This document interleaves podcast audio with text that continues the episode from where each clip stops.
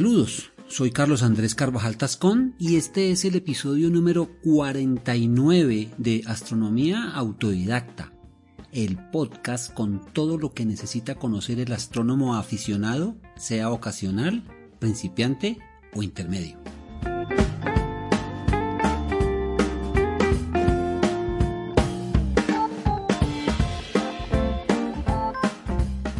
Bienvenidos.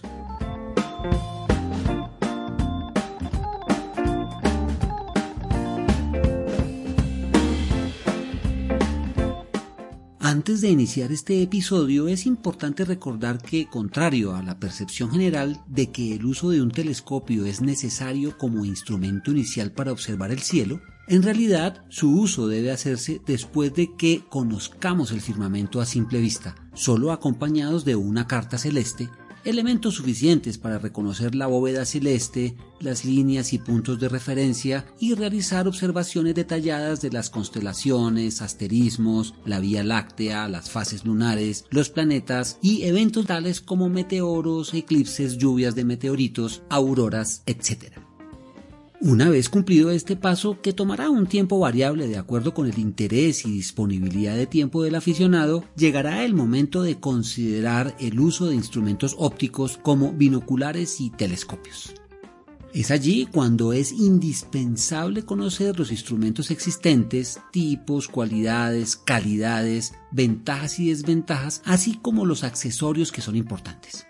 También debemos comprender las propiedades ópticas que los gobiernan, lo cual nos permitirá hacer una selección adecuada de los complementos para sacar el mayor provecho durante las observaciones. De estas propiedades hablaremos en el episodio de hoy.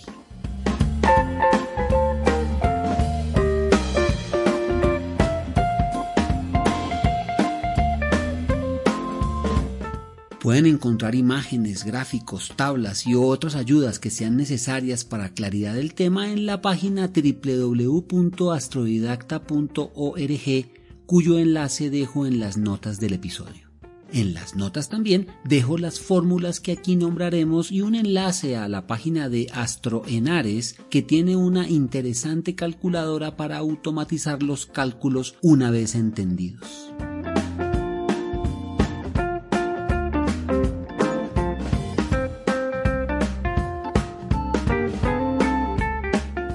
Comencemos hablando de la apertura, que se refiere al diámetro del lente objetivo en un refractor o del espejo primario en un reflector o catadióptrico.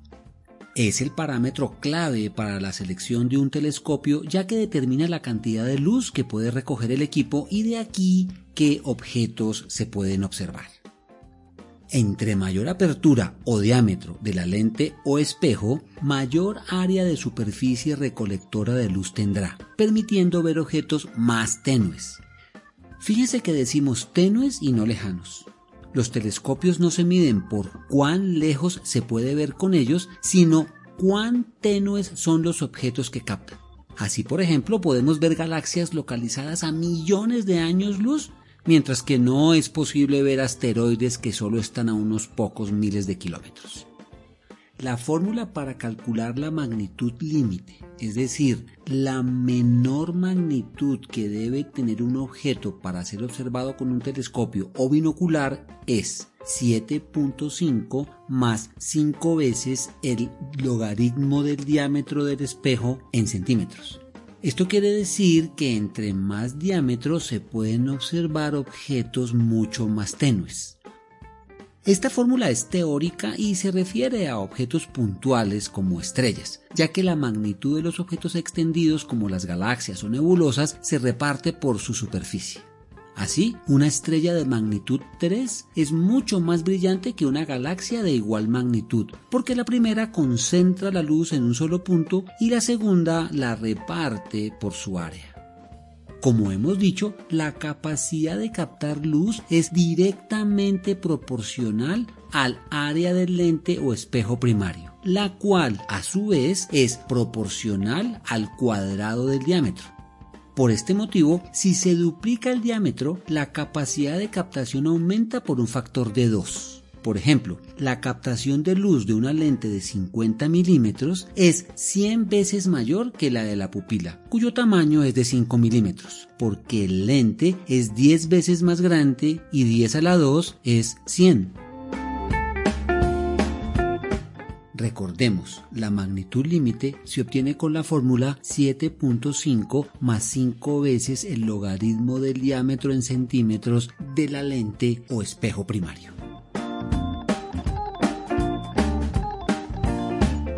La longitud focal es la distancia a la cual la lente o espejo concentra o enfoca la luz que recibe.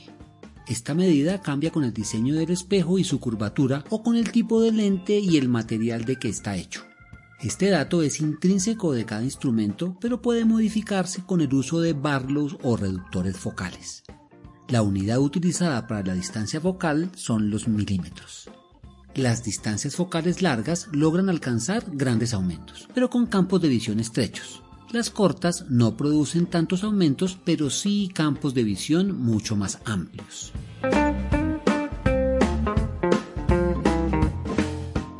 Otro elemento óptico importante es la relación focal, definida como la relación entre la longitud focal y la apertura. Se conoce como número F. Por ejemplo, un telescopio con un espejo de 20 centímetros y 2000 milímetros de distancia focal tiene una relación focal de 2000 dividido en 210 y se le denota como F10. Similar al diafragma de los lentes fotográficos, los números F altos indican menor captación de luz y los bajos mayor. Y se dice que son telescopios lentos y rápidos o luminosos respectivamente. La relación focal es determinante para astrofotografía, ya que los sistemas rápidos al captar más luz requieren menos tiempos de exposición. Para la observación, que es lo que nos compete ahora que estamos comenzando, el número f no es tan relevante. Recuerden, relación focal es igual a dividir la distancia focal del telescopio entre su apertura, ambas en milímetros. Se da en números f.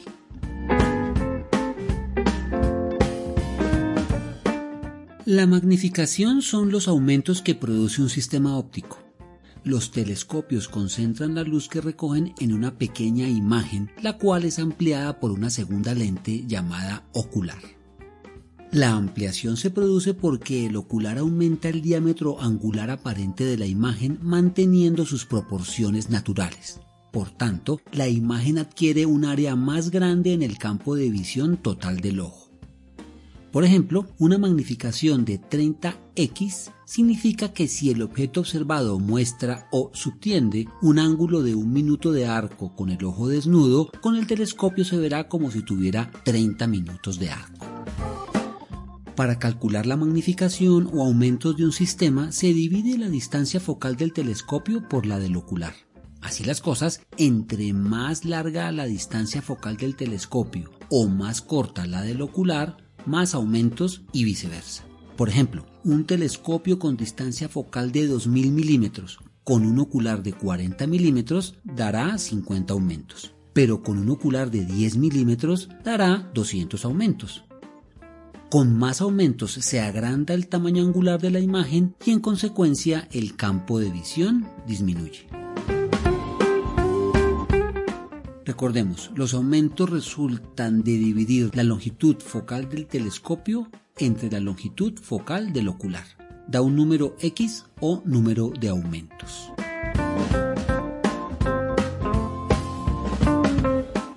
Otro tema clave es el campo de visión o área del cielo que observamos.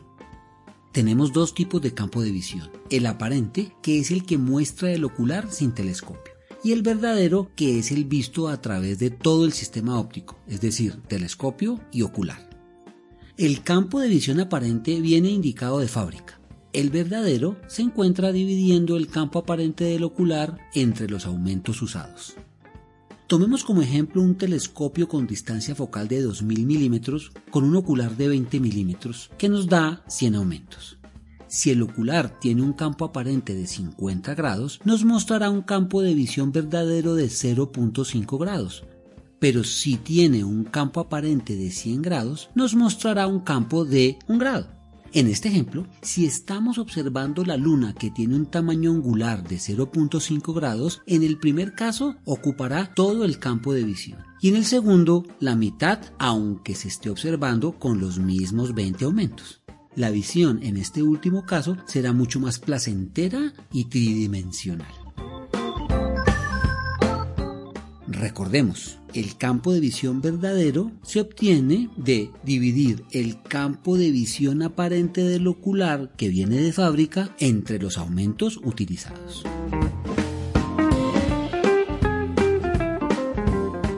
Una propiedad característica de los oculares y de gran importancia para la observación es el eye relief, relieve de pupila o alivio de pupila que nosotros entendemos como distancia a la pupila, porque es la distancia a la que se forma la imagen cuando sale del ocular. Es en donde se debe poner el ojo para observar todo el campo de visión verdadero. La distancia a la pupila viene especificada de fábrica y cuanto mayor sea, más cómoda será la observación, sobre todo si se usan anteojos. En general, sin anteojos se prefiere una distancia de al menos 10 a 12 milímetros y con ellos entre 20 y 25 milímetros.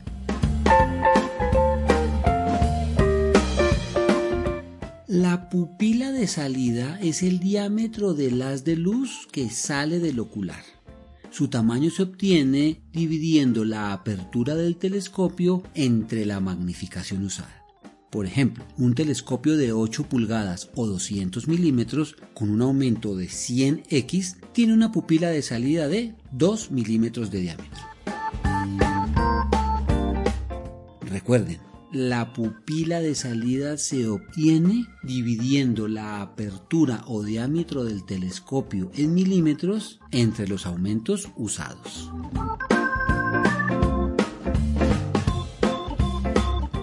Los aumentos usados tienen un límite, que depende de varios factores tales como la contaminación lumínica para campos muy amplios y la turbulencia atmosférica para aumentos muy altos pero también existen límites ópticos que dependen principalmente de la pupila de salida, ya que ésta debe ser más pequeña que la pupila del observador, o de lo contrario, parte de los rayos de luz no penetrarán al ojo, lo que significa que alguna porción de la luz se desperdiciará.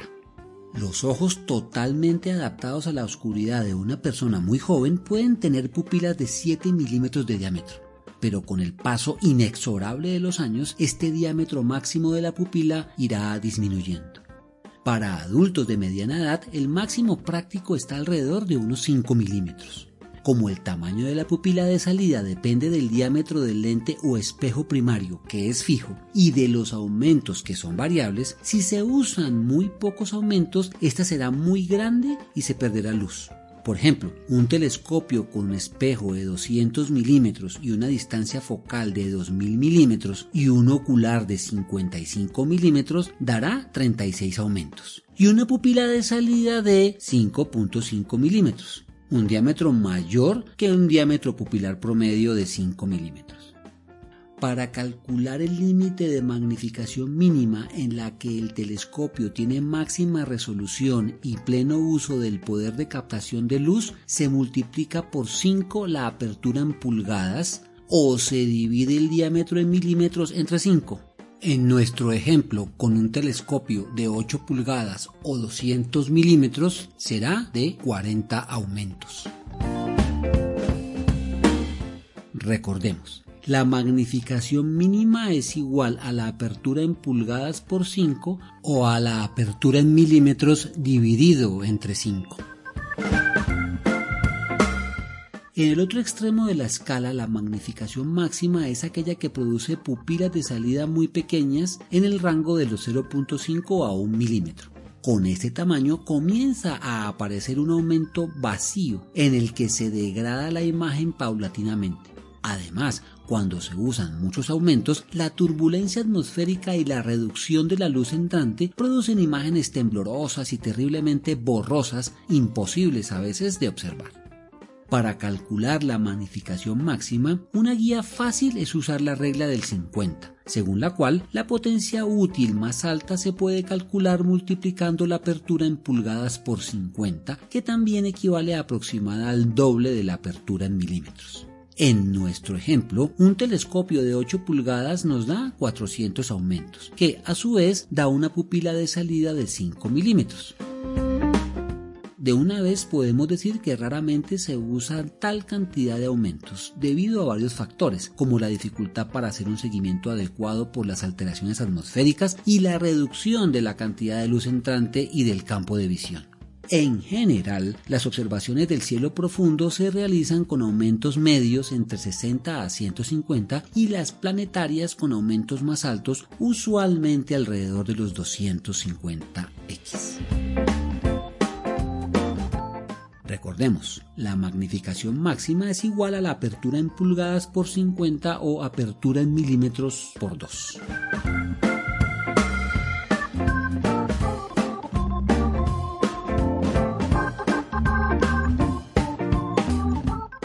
Además de los anteriores, existen otros cálculos que competen a la óptica de los telescopios, como el límite de resolución y el poder de captación de luz, etc.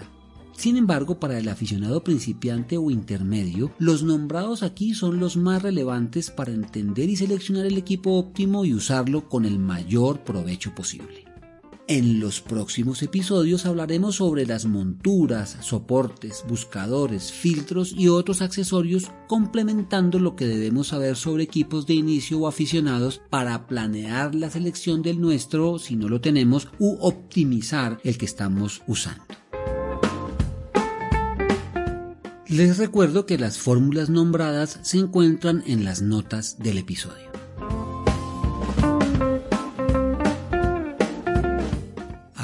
Agradezco la reedición de esta historia a mi padre Luis Carvajal, que ha sido mi compañero incondicional de afición y observación.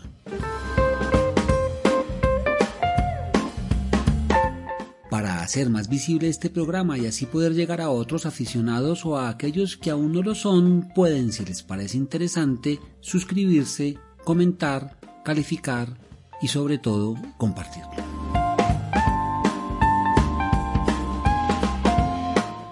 Cielos limpios y oscuros para todos.